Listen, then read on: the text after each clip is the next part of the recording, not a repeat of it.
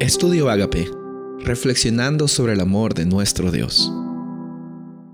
El título de hoy es El libro sellado, Daniel capítulo 12, versículo 4. Pero tú, Daniel, cierra las palabras y sella el libro hasta el tiempo del fin. Muchos correrán de aquí para allá y la ciencia se aumentará.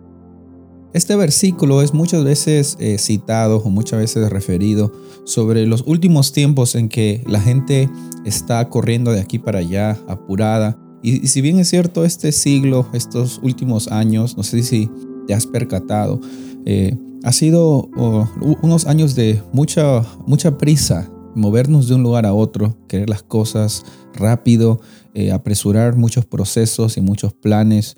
Eh, la realidad es de que el lenguaje original menciona la importancia no de que la ciencia aumente, ni de que las personas vayan de aquí para allá, sino que al pedirle Dios a Daniel de que cierre las palabras y selle el libro, estaba diciendo, este libro es auténtico y este libro presérvalo intacto, porque mis palabras son para esos últimos tiempos en el cual eh, va a haber bastante interés, no por el conocimiento de la tecnología, la ciencia, eh, sino por el conocimiento de la palabra de Dios. Históricamente, en el tiempo final que nosotros hemos visto en la trayectoria de las profecías, hubieron personas que tuvieron bastante interés en ir a la Biblia, estudiar de ella y encontrar en la Biblia palabras de vida, de vida eterna.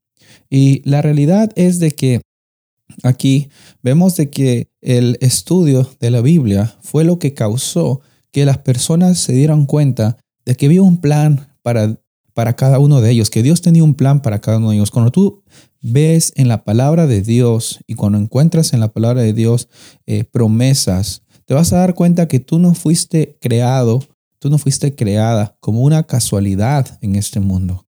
Al, al pedirle Dios que ese libro sea sellado, estaba mostrando de que en los últimos días, pues van a haber una, va a haber una gran necesidad de que las personas sientan esa identidad en Cristo Jesús y que tienen un propósito en la vida. Muchas personas en esta vida caminan día a día como robots, siguiendo rutinas, eh, siguiendo procesos, eh, hacen las cosas por costumbre, o porque si no lo hacen no hay cómo comer o no hay cómo vivir.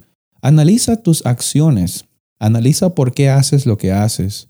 Hoy día en este versículo, Dios está pidiendo a Daniel que eh, recordemos lo importante que es vivir en estos tiempos del fin.